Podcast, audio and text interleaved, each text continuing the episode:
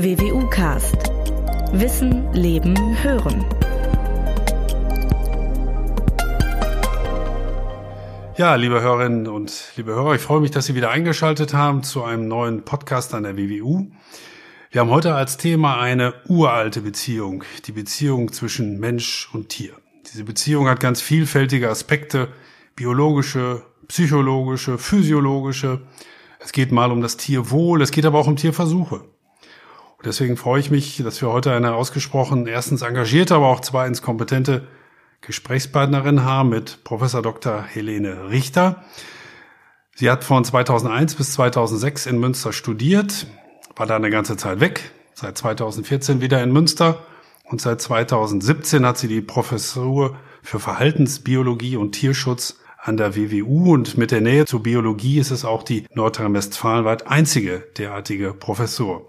Ihre Forschungsschwerpunkte sind Haltungsbedingungen und Verbesserung tierexperimenteller Ansätze und die Aussagekraft und sogenannte Reproduzierbarkeit von Tierversuchen, das Wohlergehen und auch die Individualität von Tieren. Ich begrüße Sie ganz herzlich. Hallo, Frau Richter. Hallo, Herr Rovers. Vielen Dank für die Einladung. Ich freue mich wirklich sehr, heute hier sein zu dürfen und über die Themen sprechen zu können, die mich wirklich aus ganzer Leidenschaft auch interessieren. Das freut mich und dann wollen wir mal gleich loslegen. Wir haben eine ganze Menge vor ein immer wiederkehrendes und auch immer wieder umstrittenes Thema Tierversuche. Ich will gleich mit der, direkt mit der Tür ins Haus fallen und Sie fragen, müssen Tierversuche wirklich sein?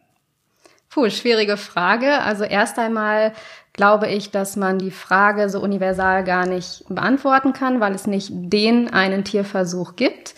Tierversuche umfassen viele verschiedene experimentelle Ansätze mit unterschiedlichsten Tierarten, unterschiedlichsten Belastungsgraden und unterschiedlichsten Zielen. Deswegen ist es einfach schwer zu sagen, ist der Tierversuch. Ein klares Ja oder, oder Nein gibt's dann gar nicht, oder? Klares Ja oder Nein ist schwierig. Ähm, was man aber zumindest sagen kann, ist, dass derzeit etwa noch ein Fünftel aller Tierversuche auf gesetzlich vorgeschriebene ähm, Richtlinien zurückzuführen ist, so dass zumindest dieser Teil derzeit noch sein muss.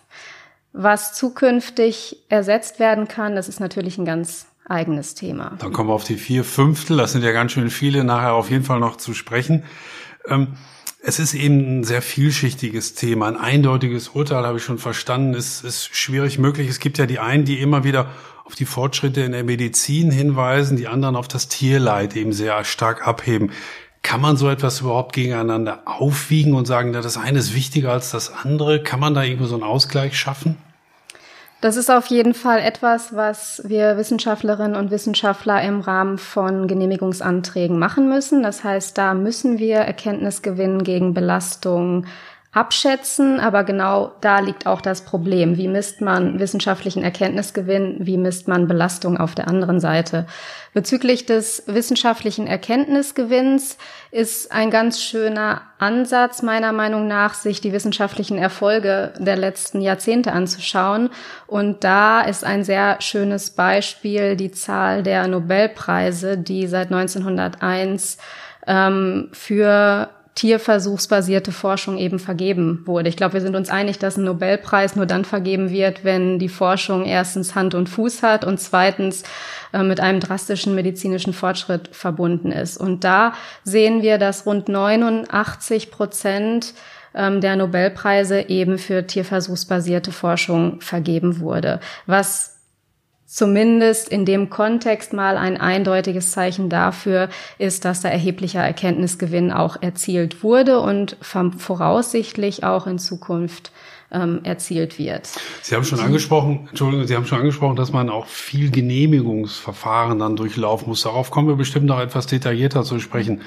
Aber dem einen oder anderen Kritiker ist es vielleicht, kommt so die Idee in den Sinn, naja, die reden sich das alles schön, die füllen dann ein Formular aus, da guckt doch keiner so ganz genau drauf und zack ist der Tierversuch genehmigt. Oder ist es ein bisschen komplizierter? Das ist mittlerweile sogar sehr kompliziert. Also ein Genehmigungsantrag kann durchaus ähm, rund 40 Seiten umfassen.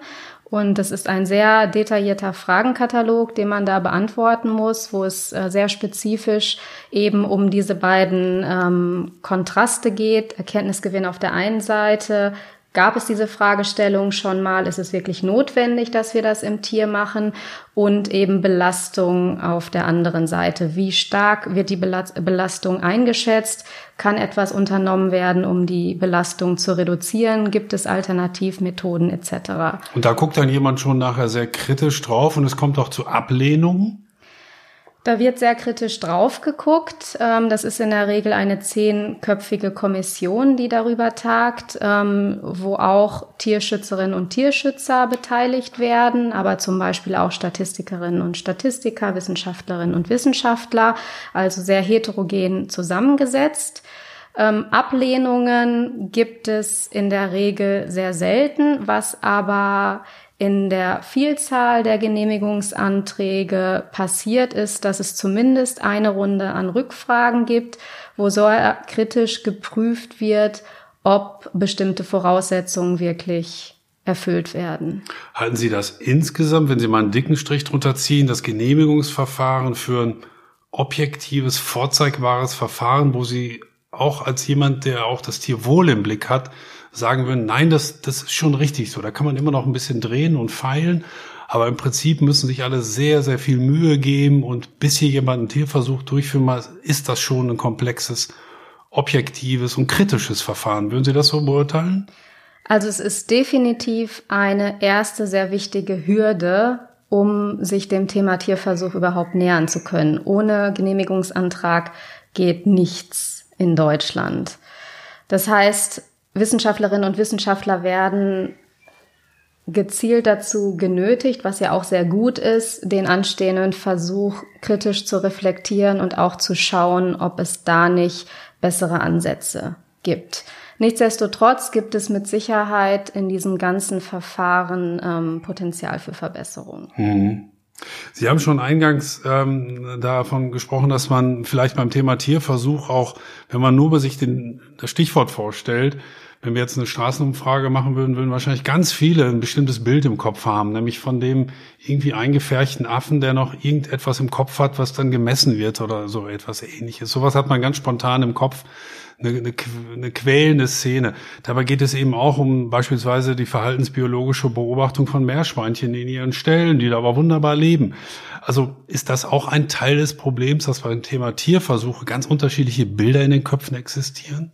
Absolut. Das ist das, was ich am Anfang ja auch schon angesprochen habe, dass ähm, das Thema Tierversuch sehr heterogen an sich ist und wir über verschiedenste experimentelle Ansätze eben sprechen.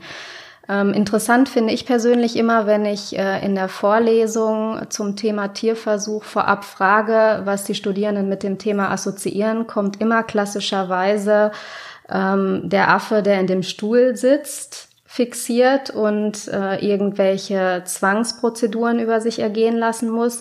Und es kommt immer äh, Tierversuche für die Kosmetikbranche. Und beide Dinge ähm, sind absolut nicht repräsentativ. In Bezug auf die Kosmetikbranche gilt seit 2013 ein absolutes EU-weites Verbot. Verbot. Hm. Tierversuche für Kosmetik dürfen schon lange nicht mehr durchgeführt werden, auch nicht für Inhaltsstoffe von Kosmetikprodukten. Äh, und bei Primaten ist es so, wenn wir uns die Zahlen anschauen, dann kommen wir insgesamt auf 0,1 Prozent Anteil an den Tieren, die derzeit jährlich in Deutschland für wissenschaftliche Zwecke eingesetzt werden. Mhm. Das ist also sehr gering und die Tiere, die eingesetzt werden, die werden hauptsächlich im Rahmen von gesetzlich vorgeschriebenen Giftigkeitsprüfungen ein. Das heißt, wenn selbst Ihre Studenten das im Kopf haben, wenn Sie ihnen dieses Stichwort zu sagen, da vermutet man ja, die sind durch die Nähe zur Biologie und durch ihr Vorwissen schon gut vorgebildet, dann kann man sich vorstellen, wie viele andere auch unterschiedliche und vielleicht sehr einseitige Bilder in den Köpfen existieren, oder? Absolut. Also ich finde das auch immer interessant. Ich mache so ein Quiz und äh, schildere verschiedene Szenarien von Tierversuchen und frage dann immer, ist das ein Tierversuch oder nicht? Und bei einem Beispiel liegen eigentlich alle immer einheitlich falsch. Und zwar ist das die äh, Vogelzugforschung. Also wenn wir Vogelzugforschung betreiben möchten im Rahmen freilandbiologischer Untersuchungen und die Vögel besendern, um eben die Vogelzugroute nachvollziehen zu wollen, dann ist das vor dem Gesetz genauso ein Tierversuch wie zum Beispiel ein belastender Giftigkeitstest, bei dem es allen direkt einleuchtet, dass er als mhm. Tierversuch eingestuft Das heißt, die Tiere, die Sie dann besendern und deren Flugrouten Sie nachvollziehen, die sterben dabei dann auch im Endeffekt nicht. Nein. Denn das haben ja wahrscheinlich auch viele im Hinterkopf, dass jedes Tier, das an einem Tierversuch teilnimmt, nachher leider sterben muss. Äh, das wird auch vielfach äh, der Fall sein, da muss man nicht drum herum reden, aber vielfach eben auch nicht, oder? Richtig, also das ist vielfach der Fall, das muss man ganz klar ähm, sagen. Es ist aber nicht zwangsläufig ähm, notwendig. Also bezüglich des Tötens gilt eine sogenannte Kaskadenregelung. Das heißt, am Ende eines Versuches muss man erst Alternativen prüfen, bevor überhaupt zulässig ist, dass ein Tier letztendlich getötet wird. Hm, hm. Würden Sie eigentlich dafür sein, dass man auch bei den Tierversuchen nach, nach Tierarten unterscheidet? Kann man sagen, es ist ja, Sie wissen, wie ich das meine, nur eine Ratte oder es ist ein, ein Affe? Unterscheiden Sie da noch? Muss man da unterscheiden zwischen den Tierarten Mäuse und Ratten? Naja, nicht ganz so wichtig. Äh, bei anderen sieht das anders aus. Oder ist das vor dem Gesetz und auch vor Ihrem Urteil immer ein Tier? Also gesetzlich wird derzeit im Wesentlichen unterschieden zwischen Wirbeltieren und Wirbellosen. Das ähm, deutsche Tierschutzgesetz schützt Wirbeltiere, Cephalopoden und Dekapoden, also Zehnfußkrebse und ähm, Kopffüßer. Ähm, das Ganze basiert auf dem derzeitigen Stand der Forschung zum Thema Schmerzempfindungsfähigkeit und der Empfindung von Emotionen. Das macht auch mit Sicherheit Sinn. Grundsätzlich ähm, ist es schwierig, innerhalb der Wirbeltiere nochmal bestimmte Kategorien zu bilden. Primaten haben da mit Sicherheit eine Sonderstellung. Also nicht umsonst werden Versuche mit Menschenaffen verboten, auch schon seit sehr langer Zeit. Versuche mit nichtmenschlichen Primaten wiederum sind derzeit noch grundsätzlich erlaubt. Und diese Unterscheidung äh, ist halt wieder zurückzuführen auf den Stand der Wissenschaft zum Thema kognitive Fähigkeit, Schmerzempfindung, emotionale Fähigkeiten etc. etc. Mhm. Wir haben schon über die Genehmigungsverfahren so ein bisschen gesprochen. Ich glaube, dem einen oder anderen Zuhörer ist es nicht so bewusst, was da auf einen Wissenschaftler, eine Wissenschaftlerin zukommt. Wenn Sie sich zum Beispiel entscheiden, ich möchte gerne einen Tierversuch machen, egal jetzt mit welchem Tier, können Sie uns mal vielleicht in wenigen Sätzen sagen, was steht dann für ein Prozedere Sie an? Wie lange dauert das? Was, was muss ich alles erfüllen, bis dann irgendjemand einen Stempel drunter macht und sagt, ja, Frau Richter, diesen Tierversuch genehmigen wir hiermit. Was ist das für ein Prozedere? Können Sie das mal grob zumindest schildern? Am Anfang steht mit Sicherheit die Projektidee. Dann gilt es eben um diese Projektidee herum diesen Genehmigungsantrag auszufüllen und äh, jede Menge Fragen zu beantworten. Dieser Genehmigungsantrag samt Anhang, da müssen dann zum Beispiel noch Fragen bezüglich der teilnehmenden Personen oder der Biostatistik beantwortet werden. Der geht dann über den Tierschutzbeauftragten zu der zuständigen Regierungsbehörde. Das ist in NRW das LANUF. Dort wird der Antrag begutachtet. Die gesetzlich vorgeschriebene Begutachtungszeit liegt bei 40 Tagen im Moment. De facto dauern die Begutachtungen aber deutlich länger. Wir haben teilweise schon bis zu sieben oder acht Monate auf einen Bescheid gewartet. Normalerweise ist es so, dass da nicht direkt der Bescheid kommt, sondern in der ersten Runde eben mit einem Rückfragenkatalog zu rechnen ist. Dieser muss beantwortet werden. Das können teilweise bis zu 20 oder 30 Fragen sein.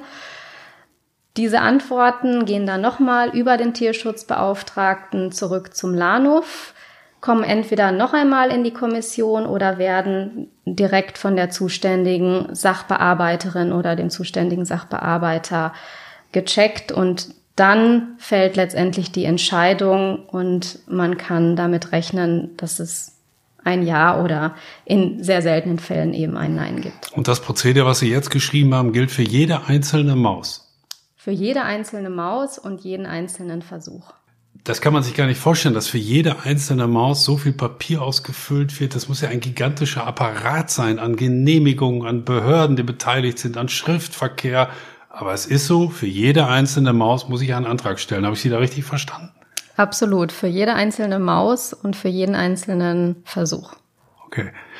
Ähm, jetzt kann es ja durchaus sein, wir kommen auf das Thema Reproduzierbarkeit auch zu sprechen, dass das Experiment, was ich gerade vorhabe, mit fünf Mäusen möglicherweise, schon vorgestern in Göttingen über die Bühne gegangen ist oder vor zwei Jahren in Kanada oder wie auch immer. Sie wissen, worauf ich hinaus will, weltweit. Weiß man als Wissenschaftler voneinander, wer was, wann, wo, mit welchen Mäusen angestellt hat? Im besten Fall sollte man natürlich wissen, was an, an, Ort, an anderen Orten eben schon passiert ist. Das große Problem dabei ist, dass das Hauptinstrument, über das Wissenschaftlerinnen und Wissenschaftler kommunizieren, derzeit die Publikation ist, die wissenschaftliche Publikation. Und da haben wir nach wie vor das Problem, dass positive Befunde sehr viel leichter publiziert werden als negative. Und positiv heißt jetzt in dem Zusammenhang, wir finden, was wir auch erwarten. Das heißt, wir können unsere Hypothese bestätigen. Wenn wir unsere Hypothese nicht bestätigen können, dann haben wir in der Regel Schwierigkeiten, das Ganze zu publizieren. Das führt dazu, dass natürlich nur eine gewisse Auswahl an Ergebnissen publiziert wird und wir überhaupt nicht wissen, was in der Welt schon gemacht wurde, was vielleicht mit einem negativen Ergebnis assoziiert wurde und dementsprechend eher in der Schublade landet und nicht publiziert wird. Das heißt, der Wunsch ist da, natürlich erst einmal zu schauen, ob es diesen Versuch schon gab, aber in Gänze ist das extrem schwierig. Kann man nicht die Wissenschaftler praktisch wie soll ich mal sagen, dazu verpflichten, jedes Ergebnis tatsächlich irgendwie publik zu machen. Publik zu machen, vielleicht nicht über eine Publikation, sondern in einer Datenbank, dass man zumindest nachgucken kann, oh, den Versuch hat es schon gegeben, mit dem Ergebnis, dann muss ich mich ja nun wirklich nicht nochmal daran machen. Ist sowas im Gespräch oder können Sie sich da ein Modell vorstellen, wie man das hinbekommt? Das ist definitiv wünschenswert und es gibt zunehmend auch Bemühungen, das System in die Richtung zu verändern. Wir haben zum einen in Deutschland am Bundesinstitut für Risikobewertung eine Datenbank, die sogenannte Animal Test Info, in der sämtliche Informationen über alle Genehmigungsanträge in Deutschland zusammenlaufen. Das heißt, im Rahmen des Genehmigungsantrags muss man auch eine sogenannte nicht technische Projektzusammenfassung schreiben, wo die zentralen Ziele des Projektes dargestellt werden und das wird auf jeden Fall dort veröffentlicht. Das heißt, innerhalb von Deutschland weiß man schon einmal, was an Tierversuch durchgeführt werden sollte. Da sind dann natürlich noch nicht die Ergebnisse. Auf wissenschaftlicher Ebene gibt es zunehmend Bemühungen eben gegen diesen sogenannten Publikationsbias, also diese Verzerrung zugunsten der positiven Ergebnisse anzugehen. Das heißt, da wird explizit dazu aufgerufen, einen Versuch, bevor das Ergebnis bekannt wird, schon zu publizieren. Das nennt man Präregistrierung. Das heißt, die Idee hier ist, quasi den Materialteil zu publizieren, um sicherzustellen, dass egal wie das Ergebnis ausgeht, letztendlich diese Information in die wissenschaftliche Welt hinausgetragen wird. Um das vielleicht nochmal allen Hörern zu verdeutlichen, Frau Richter, wenn Tierversuche nicht reproduzierbar sind, was, was heißt das konkret? Dann macht jeder Wissenschaftler salopp formuliert sein Ding und die anderen erfahren nie davon, oder? Das passiert vor allem, wenn ähm, eben nicht positive Ergebnisse gefunden werden, die nicht publiziert werden. Das Problem von mangelnder Reproduzierbarkeit ist ja nochmal auf einer anderen Ebene. Das kann ja durchaus sein, dass sie Interesse an einem bestimmten Treatment-Effekt haben und in Labor 1 zu dem Ergebnis kommen, dass das Treatment A stärker anschlägt als das Treatment B. Und in Labor 2 dann zu dem Ergebnis kommen, es ist genau andersherum. Das wäre ein typisches Problem ähm, von mangelnder Reproduzierbarkeit. Hm. Obwohl das Ganze publiziert ist. Okay. Das heißt, es ist ein bisschen auf verschiedenen Ebenen das Problem. Wie kann man denn Ihrer Einschätzung nach die Aussagekraft von Tierversuchen erhöhen? Sie haben schon so ein bisschen angedeutet, da gibt's Register oder sowas, oder gibt's noch mehrere Ideen? Denn letztlich ist ja das Kernziel, was wahrscheinlich viele unterstreichen werden, die, Ziel, die Zahl von Tierversuchen zu niedriger zu bekommen, oder? Das heißt, das müsste ja eigentlich das Ansinnen allen, von allen sein, die das gut und gerne unterschreiben. Also müssten sich ja alle auch darum bemühen, diese Reproduzierbarkeit zu erhöhen. Wie kann man das schaffen? Definitiv. Also Reproduzierbarkeit wird nach wie vor als Grundsäule in der experimentellen Forschung angesehen. Das heißt, es sollte definitiv Ziel sein, die Reproduzierbarkeit zu erhöhen. Und das ist etwas, äh, was wir uns konkret in unserer Arbeitsgruppe ähm, auch anschauen. Das heißt, wir suchen nach methodischen Ansätzen, die die Reproduzierbarkeit von einzelnen Tierversuchen letztendlich erhöhen sollen. Und das Ganze basiert auf der Idee der sogenannten systematischen Heterogenisierung. Und was sich hierhinter verbirgt, ist letztendlich die Feststellung, dass Tierversuche in der Regel unter hochstandardisierten Bedingungen durchgeführt werden. Das heißt, sie nehmen in der Regel eine bestimmte Mauslinie, ein bestimmtes Alter, halten die Tiere in gleichgestalteten Käfigen, immer zwei Tiere pro Käfig. Sie werden gleich gehandelt, zur gleichen Zeit getestet und on top nehmen wir auch noch genetisch identische Tiere. Das heißt, wir versuchen, jegliche Form von Variation zu reduzieren. Und die grundsätzliche Idee dahinter ist, dass wir damit letztendlich versuchen, Tierzahlen einzusparen. Je geringer die Variation, desto weniger Tiere werden benötigt, um einen statistisch signifikanten Effekt zu finden. Problem ist gleichzeitig, dass wir damit den Gültigkeitsraum von dem Versuch einschränken, weil wir natürlich Ergebnisse produzieren, die dann auch nur gültig sind für genau diese Mauslinie, dieses Alter, diesen Käfigtyp und die und die Haltung. Haltungsbedingungen hm. etc. Hm. Sind wir in der Beziehung, man hat ja manchmal zumindest den Eindruck, die Deutschen sagen sich das ja selber ganz gerne nach, dass wir so viel reglementieren und so viel ordnen und so viele Gesetze haben. Sind wir auch in der Beziehung europaweit Vorreiter? Also gerade was das betrifft, dass wir versuchen, das strenger zu reglementieren, dass es viele Gesetze gibt oder gibt es da andere Länder, die da möglicherweise schon weiter sind? Sie meinen jetzt grundsätzlich die Tierschutzgesetzgebung. Genau. Ja. Ähm, grundsätzlich ist es so, dass wir innerhalb der EU eine Richtlinie eben auf EU-Ebene haben, die in den verschiedenen Mitgliedstaaten in nationales Recht umgesetzt wurde. Nichtsdestotrotz gibt es da Unterschiede.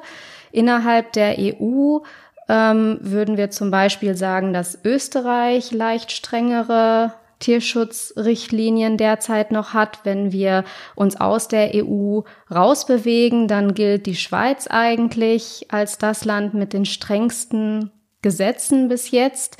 Insbesondere deshalb, weil sie den Begriff der Tierwürde einführen und das international einzigartig ist. Wenn wir den Ländern Noten geben würden, dann würden wir ähm, Österreich, die Schweiz und Großbritannien wahrscheinlich auf eins ansiedeln und Deutschland wäre dann eher so auf dem zweiten Platz. Und Sie vergeben Noten nach der Strenge der Regeln oder wie, wie bewerten Sie praktisch oder wie vergeben Sie diese Noten? Also je strenger, desto besser oder wie würden Sie das einteilen? Grundsätzlich, je strenger, desto besser. Die Aspekte, die zu dieser Bewertung führen, die sind mit Sicherheit vielschichtig.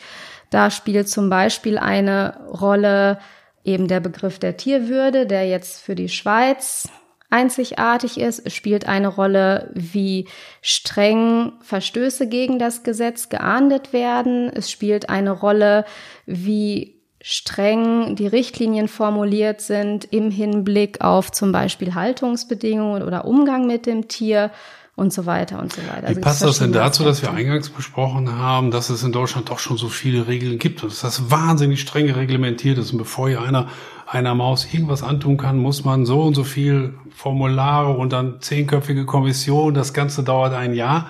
Aber es geht noch viel strenger, habe ich Sie jetzt richtig verstanden?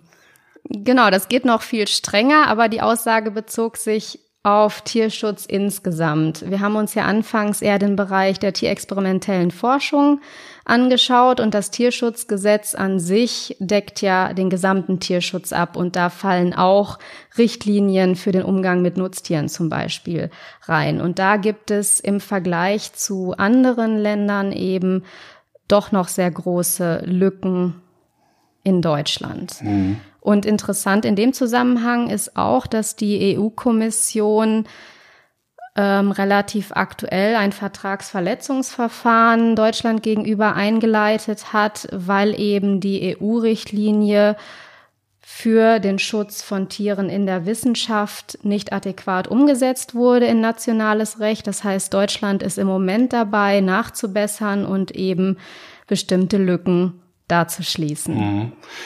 Was Reproduzierbarkeit, um auf das Thema nochmal einmal zurückzukommen, betrifft, gibt es auch da Länder, wo Sie sagen, da haben bestimmte Länder eine Vorbildfunktion, die haben pfiffige, interessante, gute Verfahren entwickelt, um eben das Maximum an Reproduzierbarkeit herauszuholen? Hm, ich glaube, Reproduzierbarkeitsprobleme sind nicht länderspezifisch. Das ist eigentlich eher ein internationales Problem, was wir in der Wissenschaft beobachten, was zudem auch unabhängig vom konkreten Tierversuch ist. Das heißt, wir haben Reproduzierbarkeitsprobleme eigentlich quer durch die Lebenswissenschaften hindurch. Da ist ganz interessant, im Sommer 2016 wurde eine Umfrage in Nature veröffentlicht, wo etwa 1500 Lebenswissenschaftlerinnen und Lebenswissenschaftler befragt wurden, ob sie das Gefühl haben, in einer Reproduzierbarkeitskrise zu stecken. Und rund 90 Prozent hat gesagt, ähm, sie würden schon das Gefühl haben, entweder in einer signifikanten oder zumindest in einer leichten Reproduzierbarkeitskrise zu stecken. Und diese Lebenswissenschaftlerinnen und Lebenswissenschaftler kamen eben aus unterschiedlichsten Bereichen. Also da waren Medizinerinnen, Mediziner dabei, Psychologinnen, Psychologen, Chemikerinnen, Chemiker, Physikerinnen, Physiker und so weiter. Also da sah man sehr deutlich, das ist ein universales Problem und das ist mit Sicherheit eben nicht an Ländergrenzen gebunden. Mhm. Apropos Ländergrenzen, wie bewerten Sie eigentlich das Argument, was ja manche ins Feld führen, wenn wir in Deutschland keine Tierversuche durchführen, dann passiert das in anderen Ländern, wo die Tiere noch viel stärker leiden. Schwieriges Argument. Das hängt mit Sicherheit davon ab, wo, in welche Länder wir schauen.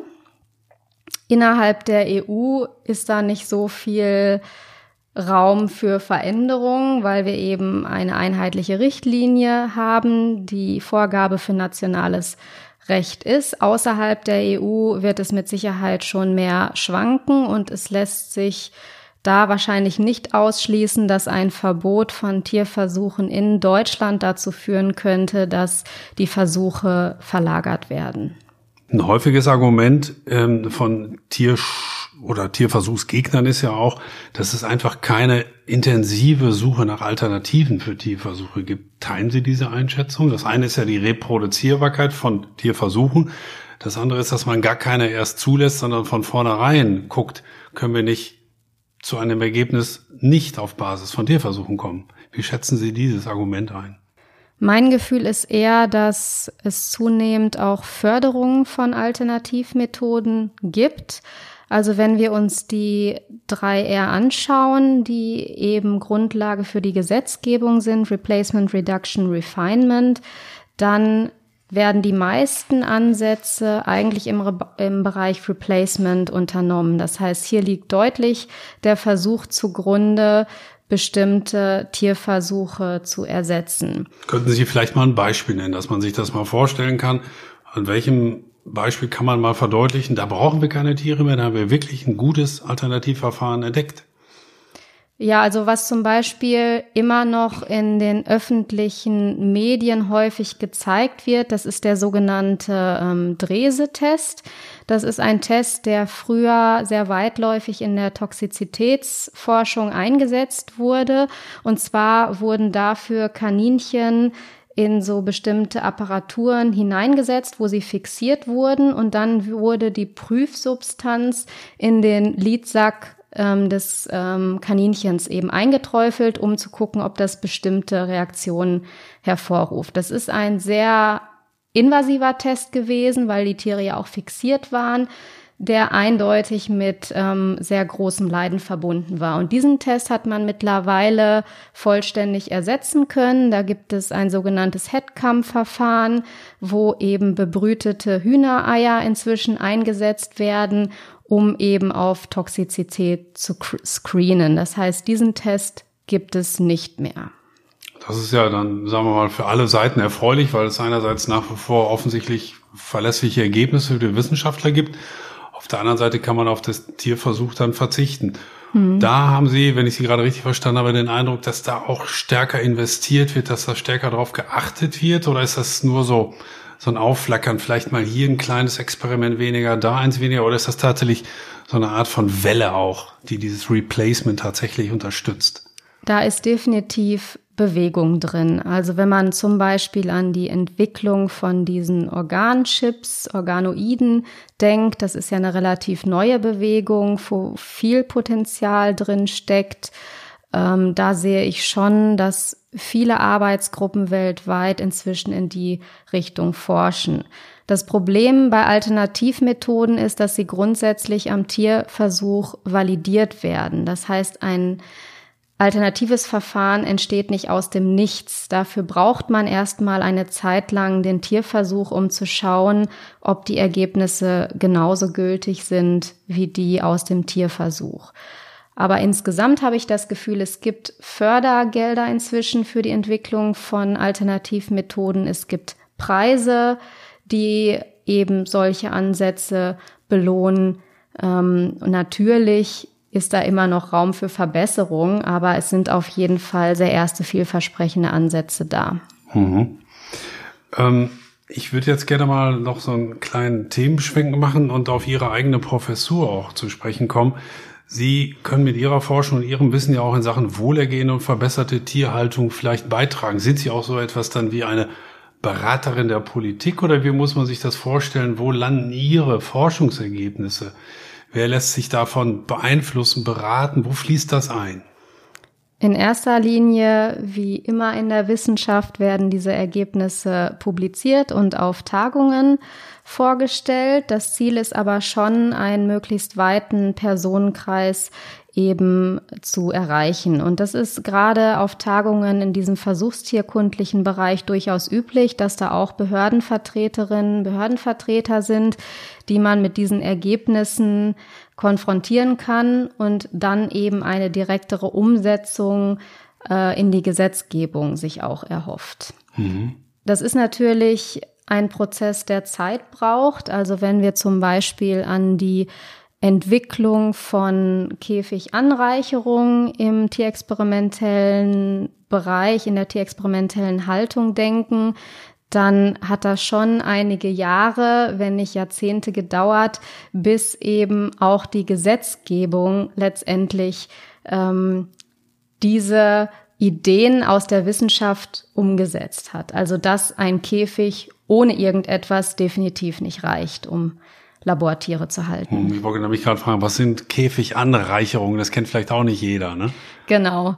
Also äh, grundsätzlich war es früher so, dass zum Beispiel Labormäuse einfach in leeren Käfigen mit Streu, Futter und Wasser gehalten wurden. Das heißt, das muss man sich vorstellen wie eine Plastikwanne, die unten eingestreut ist eben. Das war die Standardhaltung sehr, sehr lange für Mäuse in Laborbedingungen. Mittlerweile ist das aber gesetzlich gar nicht mehr erlaubt. Mittlerweile muss da mindestens ein Häuschen mit rein und eben Nestmaterial, wie zum Beispiel ein Papiertuch, aus dem die Tiere sich dann ein entsprechendes Nest bauen können. Mhm. Sie sagen, Sie, Sie publizieren, das wird auf Tagungen und Kongressen vorgestellt. Ich habe es ja eingangs gesagt, Sie haben die Nordrhein-Westfalen einzige derartige Professur, die an der Biologie direkt angesiedelt ist? Oder muss man sich das auch so vorstellen, dass es auch Politiker in Nordrhein-Westfalen gibt, die sagen, Mensch, da haben wir doch damals diese Professur in, in Münster eingerichtet, jetzt würden wir gerne mal von Frau Richter wissen, was sie bisher so in Sachen Tierwohl, Reproduzierbarkeitsverbesserung und so weiter ähm, herausbekommen hat. Muss man sich das auch so vorstellen? Auch, also das kommt immer mal wieder dazu. Das sind dann ähm, spezifische Nachfragen, zum Beispiel im Rahmen von Begutachtungen Oder es können auch Beteiligungen an bestimmten Gremien sein, zum Beispiel ähm, an den Tierschutzbeiräten der Länder. Also da ist durchaus auch Beteiligung auf Ebene der Politik denkbar und möglich. Mhm. Halten Sie es eigentlich für möglich, dass auch diese Diskussion über Tierversuche, die es so lange gibt, natürlich wie es Tierversuche gibt, aber auch gewissen Schwankungen unter, unterworfen ist. Ich will vor allem auf den Punkt hinaus, dass die Beziehungen zwischen Mensch und Tier sich ja auch wandeln. Wir haben zum Teil eine sehr intensive Beziehung zu unseren Haustieren beispielsweise. Unterliegt diese Diskussion auch gesellschaftlichen Schwankungen? Beobachten Sie so etwas? Ob das wirklich ähm, gesellschaftliche Schwankungen sind, ist schwierig zu beurteilen. Was ich auf jeden Fall beobachte, ist, dass Tierschutzprobleme je nach Bereich, in dem wir Tiere halten, sehr unterschiedlich beurteilt werden, was mich immer wieder wundert, weil wenn wir über den Haustierbereich reden, dann reden wir immerhin über etwa 34 Millionen Tiere in deutschen Haushalten, die ähm, keinerlei Richtlinien unterliegen. Das heißt, was wir mit diesen Tieren zu Hause machen, ist letztendlich uns Privatsache. überladen. Hm? Privatsache. Privatsache, genau. Wenn wir uns den Nutztierbereich anschauen, da reden wir über etwa 715 Millionen Geflügelschlachtungen jährlich und noch einmal 64 Millionen Schlachtungen von anderen Tieren. Da haben wir jede Menge Tierschutzprobleme, was die Haltung der Tiere angeht, was den Transport der Tiere angeht, was die Schlachtung angeht, etc. Und es wird relativ wenig in der Öffentlichkeit diskutiert. Zwar zunehmend, aber im Vergleich zu diesem tierexperimentellen Sektor eben relativ wenig. Und beim tierexperimentellen Sektor reden wir über 2,8 Millionen Tiere. Woran liegt das Ihrer Einschätzung nach? Wird das von interessierter Seite, ich sage mal etwas negativ, so entsprechend gesteuert? Oder liegt das daran, dass die Politik vielleicht gar nicht zulassen will, dass man über diese Defizite, die Sie gerade geschildert haben, da gibt es überhaupt keine Reglementierung, dass sie versucht, diese Diskussion wegzudrücken? Woran liegt dieses Missverhältnis? Schwierig einzuschätzen. Ich glaube, da gibt es noch jede Menge Forschungsbedarf, vielleicht auch zusammen mit eben Expertinnen und Experten aus der Ethik oder den Wirtschaftswissenschaften oder Sozialwissenschaften. Ich habe das Gefühl, dass Tierexperimente grundsätzlich so emotional diskutiert werden, weil sie als nicht notwendig empfunden werden, während der ganze Ernährungssektor eher als etwas empfunden wird, was notwendig ist. Und die Menschen weniger dazu bereit sind, sich damit zu beschäftigen, was das Ganze bedeutet. So ein Schnitzel kommt halt verpackt daher und da besteht keine Notwendigkeit letztendlich darüber nachzudenken, wo das Tier wie gehalten und getötet wurde. Und wie es sich vielleicht auch gefühlt hat. Sie haben ja gerade zum Beispiel schon geschildert, dass es jetzt eine Vorgabe gibt, dass da auch ein Häuschen rein muss bei den Mäusen, vielleicht sowas wie ein Nestbau. Muss man auch sowas berücksichtigen, dass man vielleicht weiß, wie Tiere auf was reagieren und man da auch entsprechend sich darauf einstellen muss? Also kann man nachvollziehen, wie Tiere sich wann wie wohlfühlen? Das ist mit Sicherheit eine Kernfrage von einem relativ neuen Forschungsgebiet innerhalb dieser Tierschutzforschung. Wir nennen das Wohlergehensdiagnostik, weil es eben genau darum geht, zu diagnostizieren, wie es Tieren letztendlich geht und wie sie sich fühlen. Das ist natürlich nicht so ganz einfach, weil wir Tiere nicht fragen können, wie es ihnen geht. Das heißt, wir brauchen objektive Indikatoren, die uns erlauben, auf Wohlergehen rückzuschließen. Und diese objektiven Indikatoren gibt es oder zumindest einige? Die gibt es. Da gibt es eine ganze Palette an verschiedenen Möglichkeiten, die wir mittlerweile nutzen können. Wir haben zum einen die Möglichkeit, uns physiologische Indikatoren anzugucken. Ganz simples Beispiel, wie verändert sich das Körpergewicht über Zeit? Wenn es da einen massiven Einbruch gibt, dann ist das schon ein sehr eindeutiger Hinweis darauf, dass es dem Tier wahrscheinlich nicht gut geht. Wir können uns Stresshormone anschauen, ähm, die uns einen sehr deutlichen Hinweis dafür liefern können, dass vielleicht etwas in der Haltungsumwelt gerade nicht stimmt. Wir können uns aber neben diesen physiologischen Indikatoren auch sehr, sehr viele Verhaltensindikatoren anschauen. Und einerseits das Tier beobachten in einem spontanen Kontext, aber auch präzise testen mit verschiedenen Verfahren. Ich meine, bei einigen Tieren leuchtet es schnell ein, wie man es herausbekommt. Der Hund wedelt mit dem Schwanz, die Katze schnurrt und daraus schließe ich wahrscheinlich nicht zu Unrecht, ach, denen geht es im Moment eigentlich ganz gut. Aber wie mache ich das mit einem Fisch? Bei dem Hund liegt übrigens schon ein Irrtum vor, weil nicht jedes Schwanzwedeln ist mit Freude verbunden. Aha, okay, schon mal falsch interpretiert. Um auf meine Frage zurückzukommen, kann man sowas auch mit Fischen, Mäusen oder Ratten hinbekommen, dass es Indikatoren gibt, dass man zumindest grob weiß, so fühlen sie sich wohler als so? Absolut. Also das ist genau das, was wir auch mit unseren Labormäusen machen. Wir wenden diese Wohlergehensdiagnostik an, um Rückschlüsse auf den Einfluss einer bestimmten Haltungsumwelt zum Beispiel zu bekommen.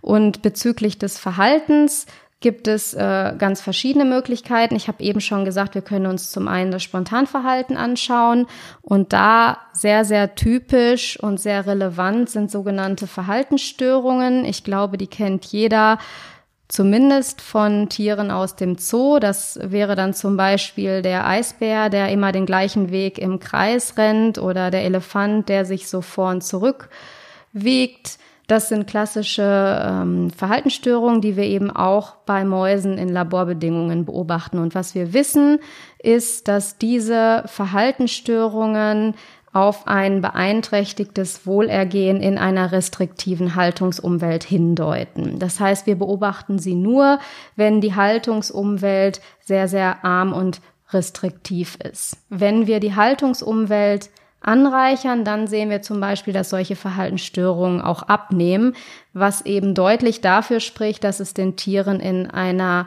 angereicherten Umwelt eben besser geht. Hm. Das wäre ein Beispiel jetzt für, für Ihr eine Verhaltensstörung. Kollege Norbert Sachse hat ja ein sehr populäres Buch geschrieben und so die Grundthese ist unter anderem, dass Tiere uns im Denken, Fühlen und Verhalten oft sehr ähnlich sind. Und er sprach in diesem Zusammenhang auch von einer Revolution im Tierbild.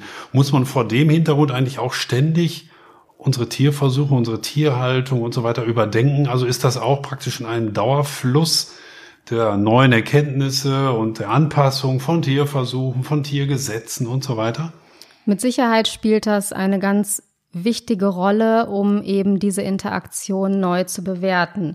Wenn wir davon ausgehen, dass wir früher nicht dran geglaubt haben, dass Tiere Emotionen haben und es heute ganz eindeutig eher um die Frage geht, welche Emotionen sie haben, weil wir ganz sicher davon ausgehen, dass sie Emotionen haben, dann kann man sich ja vorstellen, dass das ganz erhebliche Auswirkungen darauf hat, was Tiere wann wie fühlen und wie wir sie dementsprechend auch behandeln müssen. Und da kommen jetzt sogar tatsächlich nicht nur Wissenschaftler, sondern auch Bürger ins Spiel. Habe ich mir sagen lassen, zumindest ist im Gespräch, dass man eine App entwickelt, wo dann auch Hundebesitzer beispielsweise das Verhalten ihrer Hunde dokumentieren können oder sollen. Das ist auch eine interessante Sache, wo Bürger und Wissenschaftler vielleicht kooperieren. Vielleicht können Sie das mal schildern, was da im Gespräch oder geplant ist. Ja, das ist richtig. Wir haben im Rahmen des Citizen Science Awards im letzten Jahr ein Projekt beantragt, um eben den Tierschutz auch an die Bevölkerung heranzutragen, also insbesondere den wissenschaftlichen Tierschutz. Und hier ist eben gerade die Idee, auf Citizen Scientists zurückzugreifen, um sich den Haustierbereich mal näher anschauen zu können, weil an Haustiere kommen wir ja normalerweise so nicht. Und deswegen war unsere Idee, ähm, Hundebesitzerinnen und Hundebesitzer aufzufordern, mit uns Forschung zu machen und zu schauen, ob wir gemeinsam Emotionalität und Persönlichkeit bei Hunden charakterisieren können. Und für dieses Projekt wird eine App entwickelt, die letztendlich allen Bürgerinnen und Bürgern zugänglich gemacht werden soll und letztendlich uns helfen soll, an einen Datensatz über eine Fragestellung zu kommen, die wir normalerweise im Labor niemals adressieren könnten. Das könnte ja eine Win-Win-Situation werden. Die Bürger, die halt so ein Teil der Wissenschaft werden und vielleicht zu neuen Erkenntnissen helfen. Die Wissenschaftler, die eine vielleicht noch unbekannte Fragestellung endlich mal entwickeln können, oder? So klingt das zumindest. Absolut. Also ohne Bürgerinnen und Bürger könnten wir dieses Projekt nicht machen. Und ich hoffe sehr, dass auch die andere Seite eben davon profitiert und ein Gefühl dafür bekommt, wie Wissenschaft funktionieren kann und wie wir dazu auch einen Beitrag zu Tierschutzthemen aus wissenschaftlicher Perspektive leisten können. Ich habe vielleicht noch ein, zwei aktuelle Fragen. Wir sind ja im Moment noch in der Phase der Corona-Pandemie. Und äh, ganz aktuell ist ja auch, äh, sind die Ereignisse in den Schlachthöfen ein viel diskutiertes Thema. Glauben Sie, dass die durch die Corona-Ausbrüche in den Schlachthöfen und die Berichterstattung auch, die ja dann nicht nur die Corona-Ausbrüche dort dokumentiert, sondern auch wie dort geschlachtet wird, wie auch Tiere dort unter Umständen möglicherweise leiden, dass das hinsichtlich Fleischkonsum möglicherweise oder Tierhaltung was bewirken könnte? Oder ist das nur ein kurzer Moment, der da aufflackert und in acht Wochen haben wir alles wieder vergessen? Also ich glaube, dass sich die Bedingungen für die Tiere vermutlich durch diese Vorfälle nicht sehr stark ändern werden, dass es vielmehr darum gehen wird, die Bedingungen für die Mitarbeiterinnen und Mitarbeiter in diesen Schlachthöfen zu verbessern. Es wäre natürlich großartig, wenn das gleichzeitig so ein bisschen darauf hinweisen würde, wie die Bedingungen für die Tiere in Schlachtbetrieben derzeit sind. Ob das aber der Fall sein wird, Wissen wir alles nicht, wir haben alle keine Glaskugel, aber ich habe Sie zumindest so verstanden, es wäre eigentlich wünschenswert, dass man nicht nur diesen einen Aspekt jetzt mal intensiver beleuchtet, nämlich wie müssen die Mitarbeiter dort arbeiten, wie sind sie untergebracht, das wird ja viel diskutiert, sondern den zweiten Aspekt dann zumindest nicht ganz aus dem Auge verliert. Ne? Das wäre jetzt eigentlich eine günstige Gelegenheit, wenn man so will. Ja, absolut. Also ich sag manchmal auch äh, so ein bisschen provokativ, eigentlich müsste es so etwas wie einen Fleischführerschein geben ähm, damit alle sich intensiver mit den Bedingungen für Nutztiere auseinandersetzen und dann auf der Grundlage fundiert entscheiden können, ob sie Fleisch essen möchten und wenn ja, aus welchen. Oder ob sie eben den Gesetzgeber vielleicht dazu nötigen wollen, vielleicht irgendetwas zu verändern. Man kann ja gleichzeitig Fleisch essen, aber sagen, aber so wie im Moment geschlachtet wird, das, da bin ich nicht mit einverstanden. Das eine schließt das andere ja nicht zwingend aus. Auch das, aus, ja, ne? das ist richtig. Mhm. Auf der anderen Seite wird es ja möglicherweise kein Medikament gegen Covid-19 geben, das nicht ohne Tierversuche ausgekommen ist. Also da merkt man auch diesen Zwiespalt. Halten Sie das angesichts dieser globalen Pandemie für gerechtfertigt, dass auch dafür Tiere jetzt letztlich herangezogen werden und man dieses Medikament auf Basis von Tierversuchen zu entwickeln versucht? Auch das ist äh, schwierig zu beurteilen, weil es ganz wesentlich vom einzelnen Versuch abhängt, ob dieser wirklich notwendig ist oder nicht. Grundsätzlich glaube ich nicht, dass der gesamte Prozess der Impfstoffentwicklung und Therapieansatzmöglichkeiten, dass der ohne Tierversuche auskommen wird. Mhm. Letzte Frage, Frau Richter. Es gibt eine EU-Richtlinie, die haben Sie schon mehrfach angesprochen. Es gibt strenge Tierschutzregeln in Deutschland. Aber die WWU, die Universität Münster, hat sich zusätzlich noch ein eigenes Leitbild gegeben vor einigen Jahren, wo nochmal an die ganz persönliche Verantwortung, an die hohe Verantwortung eines jeden Wissenschaftlers auch appelliert wird. War das überhaupt nötig? Ob das nötig war, ist äh, eine Frage, die wir gerne diskutieren können. Es war auf jeden Fall großartig und ich glaube, ähm, für den Leuchtbildcharakter einer Uni sehr essentiell. Was ich glaube, was nun folgen sollte, wäre aber eine Umsetzung der in dem Leitbild verankerten Ziele. Also, dass wir sehr viel stärker an die Öffentlichkeit treten, mehr Transparenz schaffen, dass wir darüber nachdenken, tierversuchsfreie ähm, Lehre anzubieten, dass wir für mehr Akzeptanz letztendlich auch werben und eben auch Fortbildungs- und Weiterbildungsmöglichkeiten in dem Bereich stärken. Also zumindest eine großartige Initiative. Die Ergebnisse müssen wir noch abwarten. Wir sind gespannt. Das ist definitiv so, wenn wir uns anschauen, in Deutschland gibt es bisher nur eine weitere Uni, die ein solches Leitbild hat. Also mit Sicherheit ein sehr, sehr wichtiger erster Schritt in die richtige Richtung. Ja, meine sehr verehrten Damen und Herren, wir haben heute viel gehört und vor allem auch viel gelernt über das Wohlergehen, über die Bemühungen um mehr Reproduzierbarkeit von Tierversuchen und vor allem habe ich auch gelernt, dass nicht jedes Schwanzwedeln meines Hundes gleich Freude bedeutet. Auch dafür bin ich dankbar. Vor allem bin ich aber dankbar für Ihren Besuch. Frau Richter, schönen Dank für Ihren Besuch hier und Ihnen alles Gute. Ja, vielen Dank auch von meiner Seite. Gern geschehen.